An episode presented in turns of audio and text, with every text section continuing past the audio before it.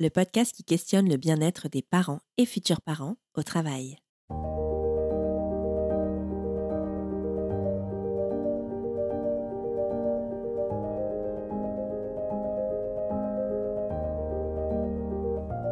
Avec un taux d'emploi de 80% pour les mères et de 90% pour les pères, nombreux sont les salariés qui concilient au quotidien vie professionnelle et responsabilité parentale.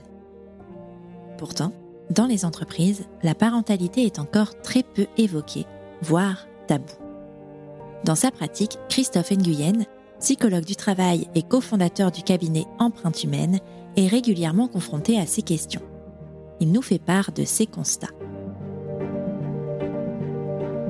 Il y a euh, aujourd'hui euh, un vrai enjeu d'équilibre des vies, des attentes hein, des salariés quant euh, à des politiques qui soient volontaristes et de soutien vis-à-vis des salariés, notamment post-crise Covid, où on identifie beaucoup d'études hein, mettre en avant que les salariés ont besoin beaucoup plus qu'avant de passer du temps avec leurs proches euh, surtout dans un monde incertain, où euh, effectivement la, la, centralité aussi euh, du, de sa famille, du temps passé avec ses proches, a pris une place prépondérante, mais plus largement où la santé mentale au travail est devenue une valeur cardinale aussi pour chaque salarié.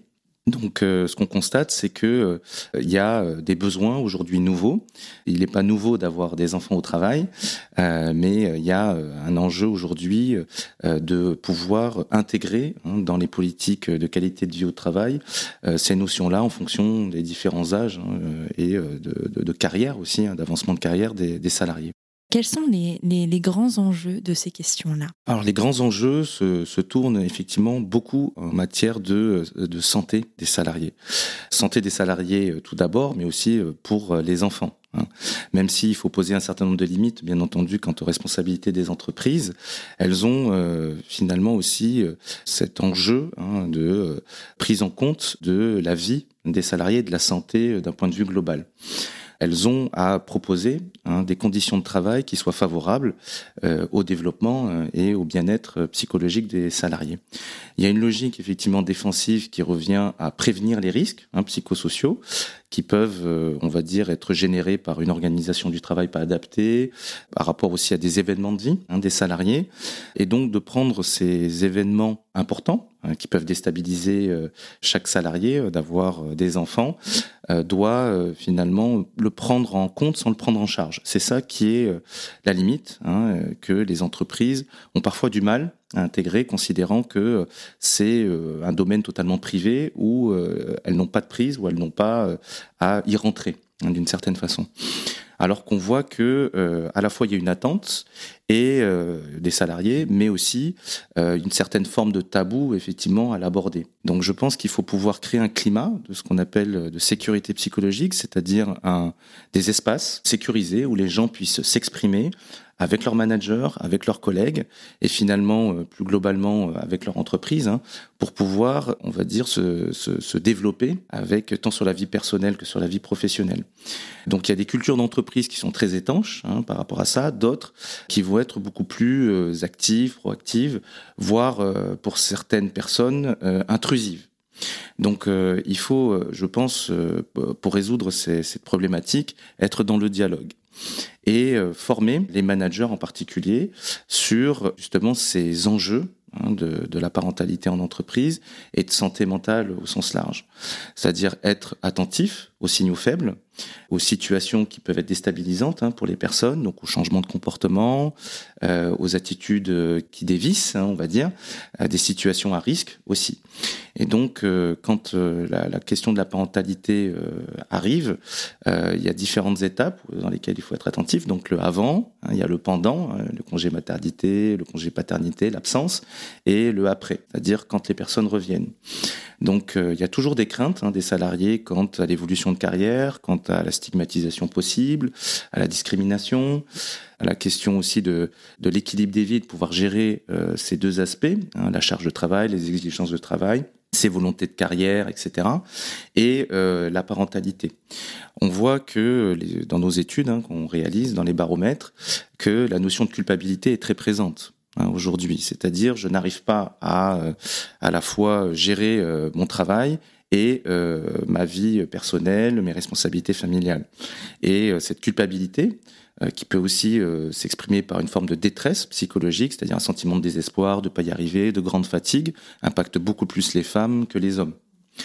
Et donc, il y a un enjeu effectivement euh, autour de l'accompagnement de la parentalité, au-delà des dispositifs que les entreprises peuvent mettre en place en matière de crèche, en matière de, de congés, etc., de créer un climat hein, de sécurité psychologique, j'y reviens, et de former euh, les équipes à ce que ça se passe le mieux, parce que tout le monde a y gagné, à ce que cette période se passe le mieux possible. Donc ça passe par de la flexibilité, ça passe par du dialogue, de la préparation et de la déculpabilisation hein, aussi, et quelque part une certaine forme de, nouvelles pratiques peut-être à mettre en place le temps de ces transitions-là dans un cadre équitable, parce qu'effectivement, il faut aussi euh, penser à l'ensemble hein, euh, des, générations, des types et des profils de salariés. Selon vous, quelle est la responsabilité des employeurs concernant la prévention des risques psychosociaux et la qualité de vie au travail? Bah, les employeurs euh, ont tout à gagner finalement à euh, investir euh, ce sujet d'un point de vue stratégique. Alors les entreprises ont effectivement des obligations légales hein, quant à la protection de la, santé mentale de leurs salariés, la santé physique et mentale. Ça, elles le savent généralement bien, mais euh, c'est pas uniquement en euh, faisant des diagnostics ou en remplissant des documents uniques. Finalement, euh, les choses vont s'améliorer. C'est dans les conditions de travail où elles peuvent agir. Et donc, dans leur aménagement, dans la conciliation des temps, dans les moyens à donner, et effectivement engager un dialogue aussi gagnant-gagnant avec les salariés sur bah, ce qu'elles mettent en place par rapport à ce qu'elles peuvent attendre. Je crois que les, les, salariés euh, parents euh, veulent effectivement euh, pouvoir réussir leur carrière professionnelle comme leur vie personnelle et leur carrière de parents, j'ai envie de dire. Donc le sujet, c'est effectivement d'éviter les compromis alors il y a des temps de vie qui font qu'il y a des périodes où on ne peut pas tout à fait faire la même chose, mais je crois que c'est une source d'engagement et de fidélité aussi euh, que pour, les, pour les salariés si les entreprises aident Hein, les salariés pendant certaines périodes d'événements de vie, mais quels que soient finalement les événements de vie. Et donc derrière, euh, les salariés sont plus à même à donner le maximum d'eux-mêmes euh, quand effectivement elles sentent que elles sont reconnues euh, pour cela et que d'une certaine façon elles s'y retrouvent et de façon durable. Et on ne peut pas finalement demander durablement un effort aux salariés si on ne prend pas en compte tous ces temps de vie. Concrètement, quels sont les leviers, les pistes d'amélioration possibles en matière de politique familiale en entreprise? Alors, il en existe beaucoup. Moi, j'insisterai quand même sur euh, la dimension de pouvoir euh, créer effectivement ces moments où les personnes puissent s'exprimer de façon euh, libre, sans risque de représailles, de retours négatifs, de discrimination, hein, de garantie finalement qu'on puisse parler sereinement, franchement, de façon authentique avec son management en particulier. Je pense qu'elles peuvent mettre en place aussi des, protocoles hein, et des guides, finalement, des moyens de soutien aux salariés, que ce soit à titre d'information, que ce soit aussi euh, des, en titre de place en crèche ou euh, effectivement de flexibilité euh, du travail.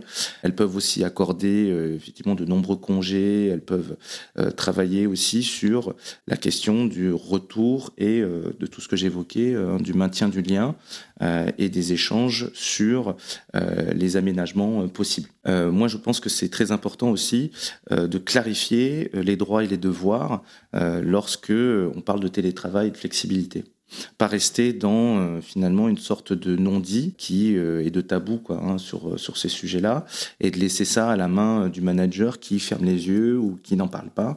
Je crois qu'au contraire, il faut dialoguer, expliciter ces différentes attentes et ces droits et devoirs finalement tout au long de, de la carrière, y compris au moment de la parentalité.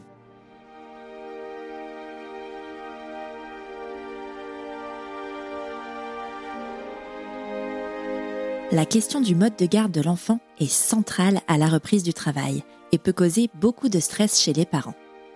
Pourtant, l'entreprise peut jouer un rôle de facilitateur à ce sujet et décharger ses salariés de cette question en proposant, entre autres, des crèches d'entreprise ou en réservant des berceaux dans des crèches existantes. C'est de ce dernier dispositif mis en place dans l'entreprise de son mari dont Juliette a pu bénéficier à l'arrivée de chacune de ses filles. elle nous explique à quel point ça a facilité sa conciliation vie professionnelle et vie familiale après avoir essuyé un refus de place en crèche municipale. Et puis mon mari, de ce fait-là, s'est renseigné auprès de son entreprise par le biais d'une collègue, je crois, qui lui en a parlé. En fait, il discutait une fois comme ça en disant bah voilà, on va avoir un bébé, on cherche. Euh, il a dû dire que la, on avait une réponse négative de la crèche. Et il y a quelqu'un au sein de son entreprise qui a dit ah, mais euh, tu sais, nous on a des berceaux en crèche, euh, il faut faire une demande, il faut remplir un dossier. va sur la plateforme RH de la société et tu vas avoir tous les documents. Donc il est rentré avec ça, on s'est dit oh, c'est peut-être la solution. Et quand il est revenu avec le document, on s'est penché dessus. On a regardé déjà au niveau secteur si ça pouvait répondre à nos besoins, parce qu'avoir des berceaux en crèche, c'est bien, mais si c'est pour avoir une crèche qui est à 45 minutes de la maison, on est en région lilloise, euh, le matin, ça bouchonne. Euh, il y a 10 ans, ça bouchonnait déjà beaucoup. Donc, euh, comment on allait faire? Donc, en fait, on a regardé si géographiquement, on avait des crèches qui étaient à proximité et qui pouvaient répondre à nos besoins. Et c'était le cas. Donc on a téléphoné, il y avait un numéro de téléphone, on a téléphoné, on a rempli le questionnaire, on dit voilà, vous nous renvoyez le questionnaire et nous, ça passe sous commission sous 15 jours. En 15 jours, c'est raisonnable comme délai, donc on a envoyé et on a eu un retour positif. Et là, clairement, quand on a eu ce retour-là, derrière, ça a été un peu lâché d'élastique pour moi. J'ai dit, ben, c'est bon, je sais que j'ai une place en crèche adaptée aux horaires parce qu'en plus c'était une crèche qui ouvrait à 7h le matin et fermait à 19h le soir. Donc euh, avec une amplitude horaire assez forte au final, qui prenait les enfants jusque 4 ans. Donc ça, euh, quand ils m'ont annoncé ça au début, c'est vrai que moi, mon bébé est encore dans mon ventre, donc on visualise pas bien mais ça a été une info hyper importante pour la suite pour moi. Quand on a eu euh, le feu vert, en fait, euh, on a eu une rencontre avec la directrice de crèche parce qu'on n'avait jamais eu contact avec elle, en fait. Hein. C'est un organisme qui gère les berceaux, donc en fait, euh, il gère plusieurs crèches, mais on n'est pas en lien avec la personne de la crèche en direct. Donc quand le, le, dossier est validé, on rencontre la personne pour voir quand même si les locaux, ça va, si les, le personnel, enfin voilà, si notre ressenti est bon. Et on est tombé sur quelqu'un de très humain et ça a tout de suite bien collé. Donc, euh, même avant que le bébé soit là, je me suis sentie vraiment ouais, sereine. Et j'ai dit, bon, c'est bon, on a un endroit. Et en plus, cette crèche était à 10 minutes de chez mes beaux-parents. Donc, pareil, s'il y avait un souci, bah, comme on parlait tout à l'heure, un enfant malade. À la crèche, euh, il est prennent jusque 38 degrés quand même. Hein, euh, mais des fois, l'enfant, on dépose le matin, il est bien. Puis dans l'après-midi, ça va pas. Bon, bah, l'avantage, c'est que moi, j'avais papy-mamie qui était juste à côté s'il fallait la récupérer, enfin, j'étais pas perturbée dans mon travail à dire bah mince, je dois partir. Enfin voilà, je, vraiment c'était hyper serein. Donc euh, j'étais ravie d'avoir cette opportunité de crèche d'entreprise. Comment ça passait du coup ta reprise avec ce poids de la mode de garde en moins? Ah bah hyper serein. Hyper serein, en plus euh, crèche euh, très humaine, comme je disais tout à l'heure. moi j'ai ma petite quand j'ai repris, elle avait pas deux, mois et demi. Hein et elle était alitée et elle refusait le biberon. Donc euh, ça, c'était un stress pour moi, euh, en dehors de tout ce qu'on peut avoir, hein, du travail et tout, c'était un stress parce que je me suis dit, bon, je vais la mettre en garde et elle veut pas le biberon, comment ça va se passer? La crèche en étant proche de mon travail, proche de la maison au final. Moi, le midi, je ne travaille pas, donc j'ai eu la possibilité d'aller le midi allaiter mon enfant. Il y a des entreprises qui mettent des choses en place des fois pour tirer son lait, mais avoir son enfant dans la journée, allez la voir, en fait, voir qu'elle va bien, que tout se passe bien.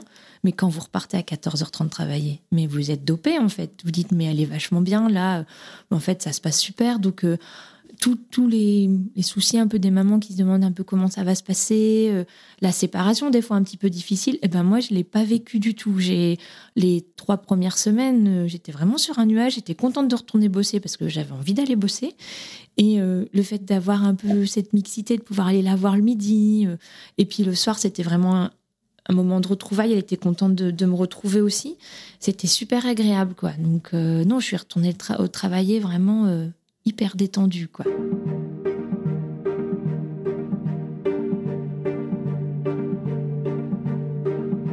Pour faciliter la reprise du travail après l'arrivée d'un enfant et appréhender au mieux cette nouvelle vie, certaines entreprises proposent des temps d'adaptation.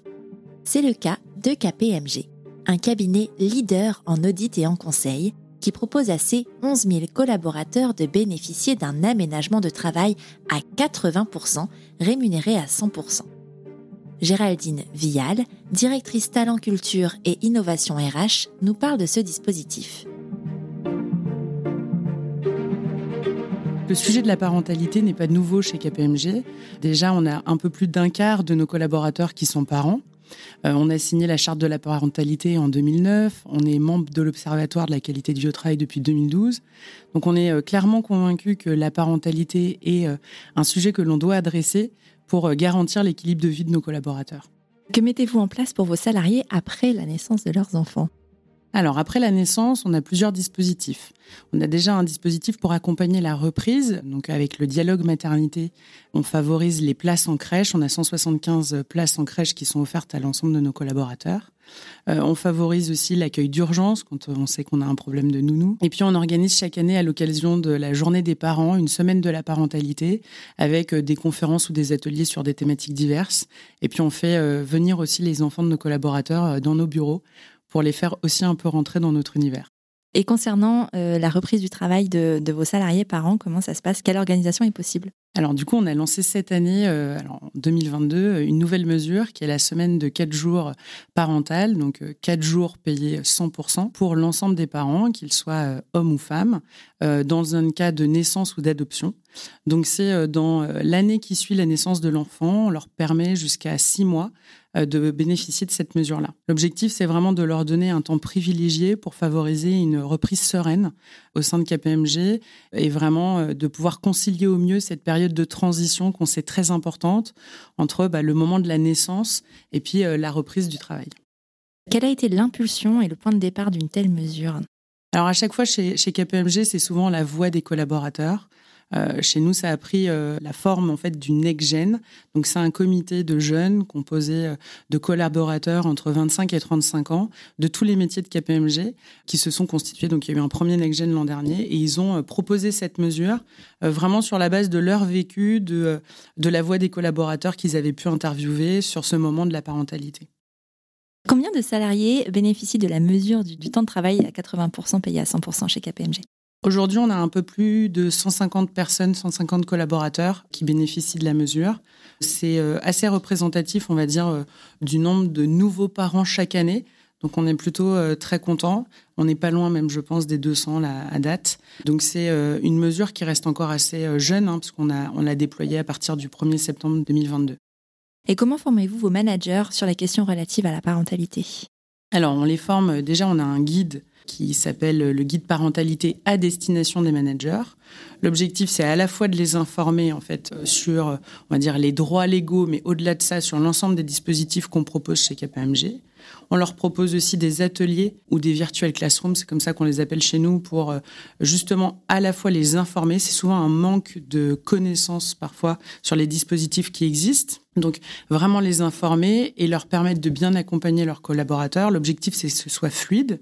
Il y a le dialogue maternité dont j'en parlais. Donc euh, là encore, on a fait des, des classrooms, c'est des moments de formation auprès des managers pour qu'ils aient des conversations avec euh, notamment les jeunes femmes en situation de maternité pour les accompagner à la fois avant la naissance et après la naissance. Et puis, il y a vraiment ce rôle aussi des DRH de proximité, qui sont là aussi vraiment pour faire le lien entre, on va dire, les mesures qu'on déploie au niveau de l'ensemble du cabinet, et puis bah, les situations plus individuelles, parce qu'en fait, on revient à chaque fois à l'humain, à l'individu, à sa situation personnelle, à son cas personnel. Et donc, c'est vraiment ça qui, qui fait le lien, c'est euh, euh, les RH de proximité qui vont pouvoir accompagner tant le collaborateur que le manager. Cette mesure est assez récente, on en parlait tout à l'heure. Euh, comment comptez-vous mesurer ses effets? L'objectif, c'est vraiment de faire un retour d'expérience à la fois quantitatif et qualitatif. Donc quantitatif, on va certainement plutôt euh, s'orienter vers un sondage pour euh, avoir bénéficié, on a quand même plus de 150 parents. Donc l'objectif, c'est d'avoir un peu de matière chiffrée sur comment ils l'ont vécu. Est-ce que ça a été facile? On avait vraiment essayé de faire en sorte que l'accès à la mesure soit très simple, est-ce que c'est le cas Est-ce que c'est vécu comme tel? Et puis des retours plus qualitatifs où je pense qu'on va mener, en tout cas c'est ce qu'on évoquait ce midi, des entretiens euh, en one-to-one avec des collaborateurs, de la même manière pour savoir si sur l'ensemble des points qu'on a cités auparavant, la logistique, l'accès à la mesure, euh, les questions d'organisation, son lien avec son manager, la communication dans l'équipe, est-ce que tout ça s'est passé de manière fluide ou est-ce qu'il faut procéder à des ajustements? Euh, je pense que ce qui est important dans ce genre de dispositif qu'on déploie, c'est euh, finalement d'être aussi en capacité de l'ajuster et de l'adapter en fonction du retour des collaborateurs qu'on va avoir.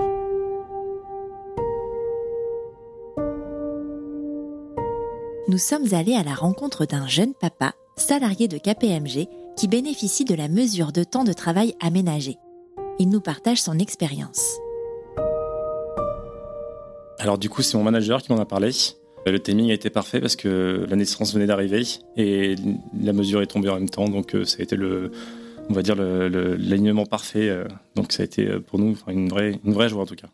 Quel bénéfice tirez-vous de cette mesure au quotidien? Eh ben, comme je le disais, je pense un lien père-enfant plus fort. des moments dédiés et personnels importants. Il y a un point qui est super, c'est aussi, mais qui est très logistique, on va dire, c'est tous les tâches du quotidien.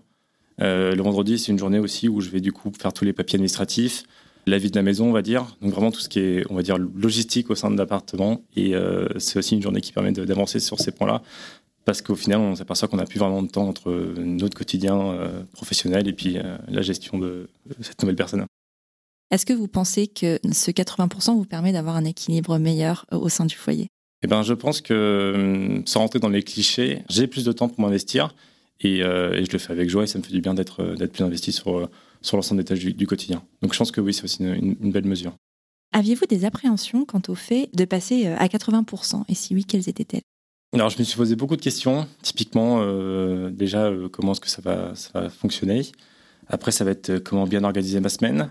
Après, c'est quelle vision les autres auront de moi? Et enfin, mais quel jour choisir pour que ce soit moins problématique.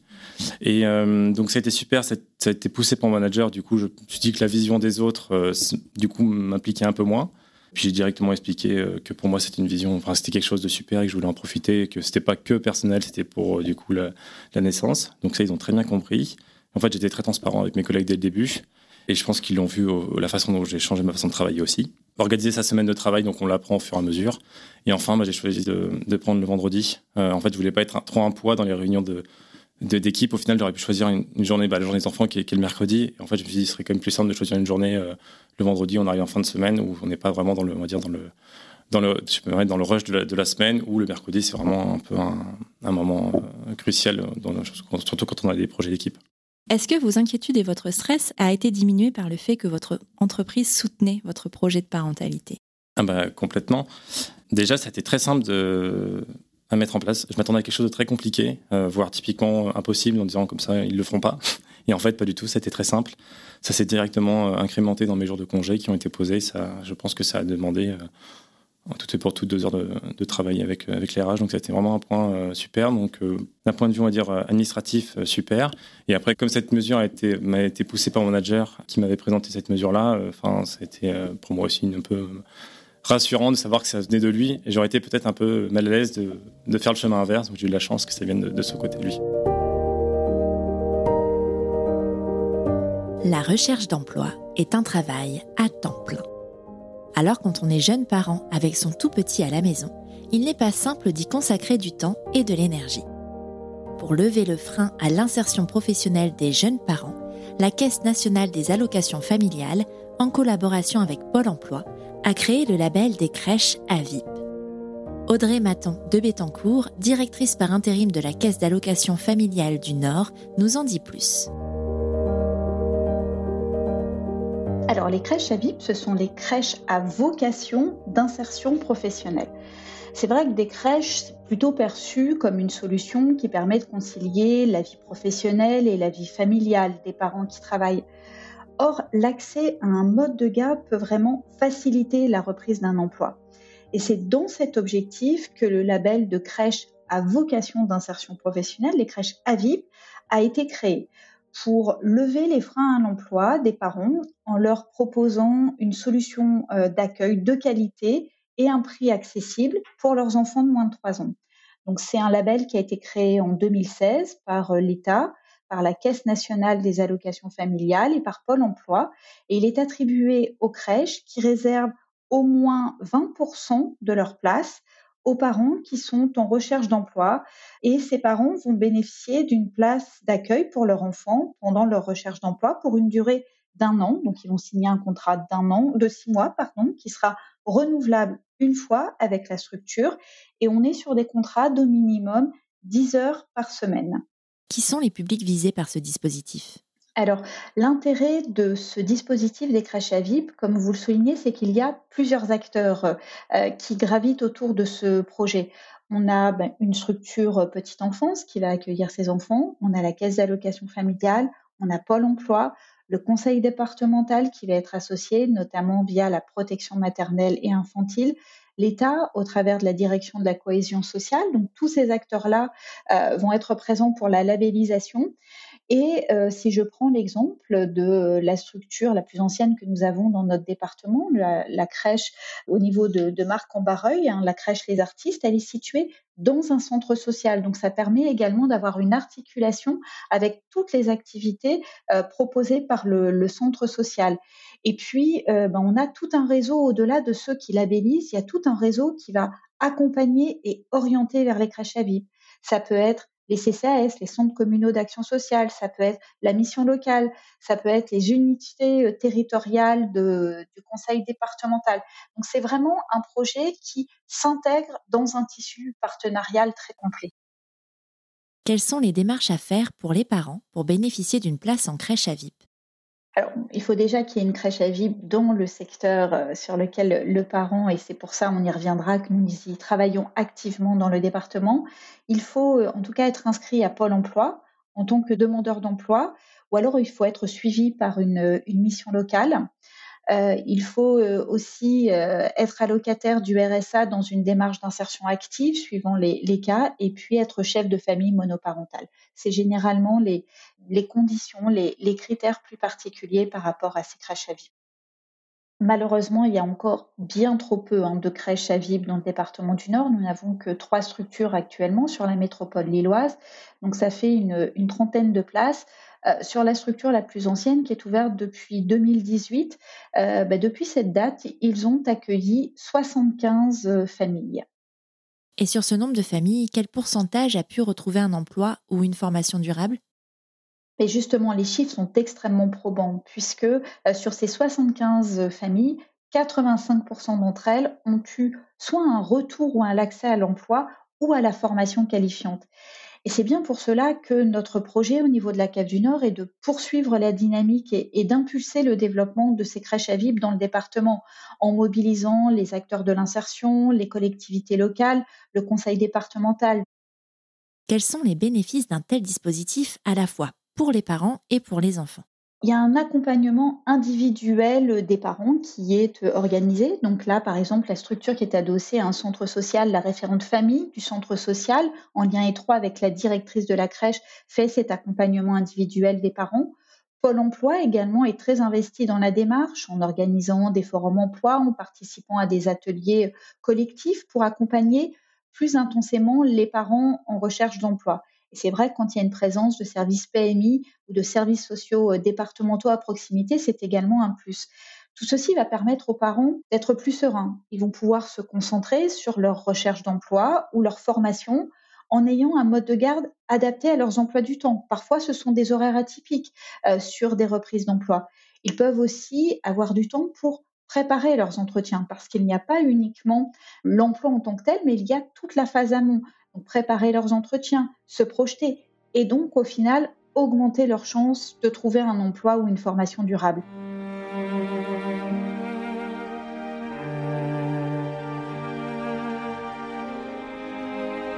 Les centres sociaux ont un rôle déterminant dans l'insertion professionnelle des jeunes parents en situation de précarité et sont un allié incontournable.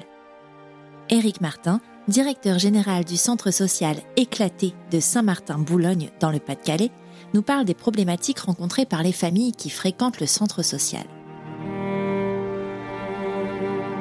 Alors les problématiques sont claires et affichées. Déjà nous réalisons des diagnostics territoriaux afin de connaître plus en détail ces problématiques.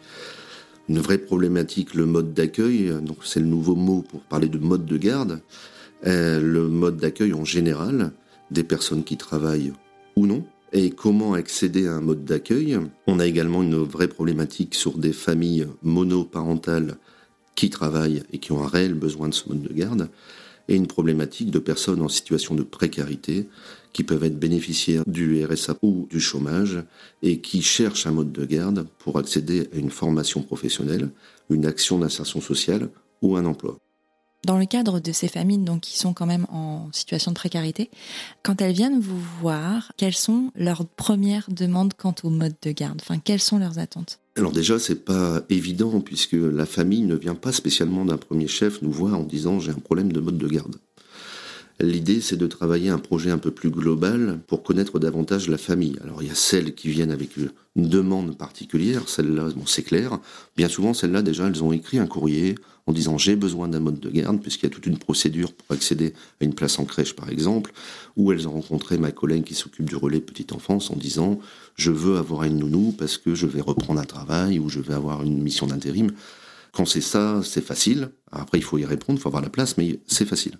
Après, les familles en situation de précarité, pour elles, elles cumulent un tas de problématiques. Et la première question n'est pas la question du mode de garde. Donc, nos professionnels y travaillent.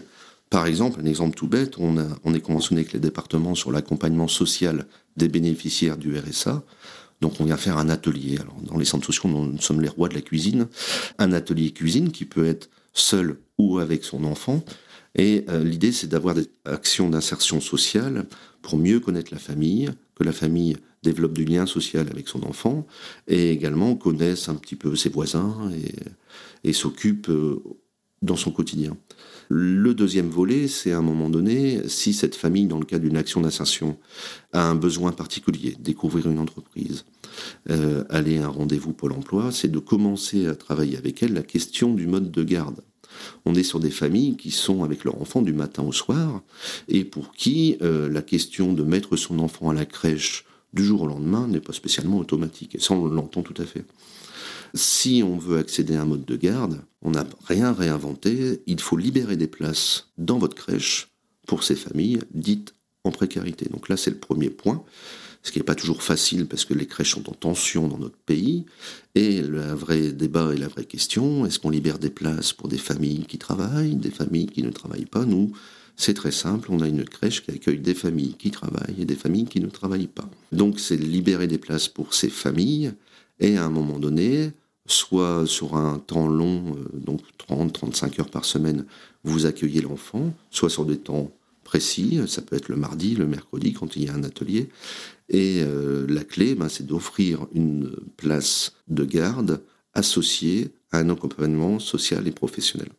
Alors euh, nous, ce qu'on a développé, c'est que la maman ou le papa trouve la solution globale dans le même équipement. Donc c'est-à-dire qu'on a le partenaire de l'emploi, le partenaire de la formation, ou nous-mêmes les salariés des centres sociaux, qui accompagne à l'emploi la maman, on va, prendre l'exemple de la maman, euh, dans un lieu adossé à la crèche. Donc ça, pour nous, c'est importantissime, puisque si en plus il faut que la maman, souvent en précarité, on a également des problèmes de mobilité, qu'il faut aller rencontrer le partenaire de l'emploi à 5 km dans la commune voisine, ça ne marche pas.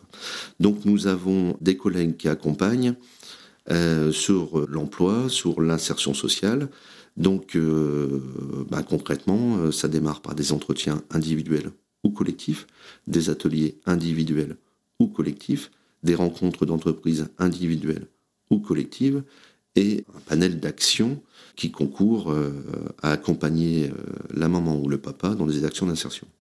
Est-ce que vous diriez que le fait d'avoir tout regroupé sur, sur un même lieu a une euh, influence positive sur la santé mentale de ses euh, parents? Alors, je ne suis pas expert de la santé mentale, mais bien évidemment que oui. Il y a un côté rassurant. Euh, nous, ce qu'on amène, c'est ce côté rassurant.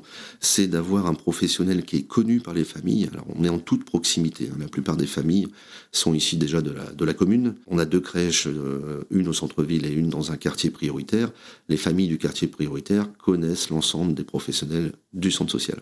En plus, pour la petite histoire, le centre social et la maison de quartier, hein. nous on l'appelle maison de quartier, est adossé à l'école maternelle.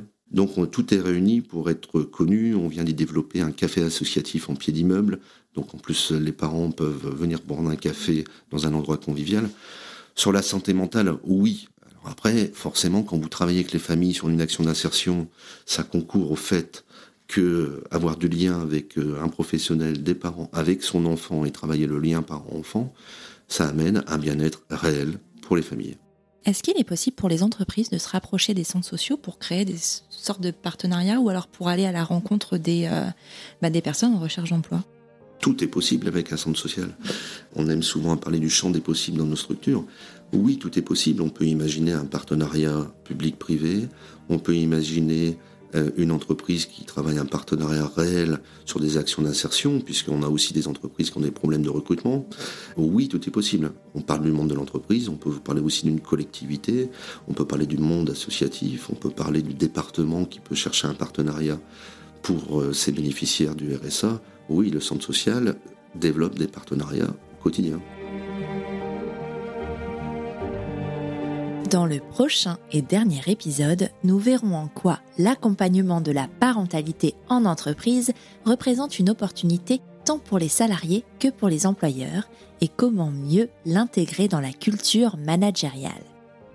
PASS est un podcast réalisé dans le cadre du projet européen Pathways to Improving Perinatal Mental Health, porté en France par le Centre collaborateur de l'OMS pour la recherche et la formation en santé mentale un service de l'EPSM Lille Métropole.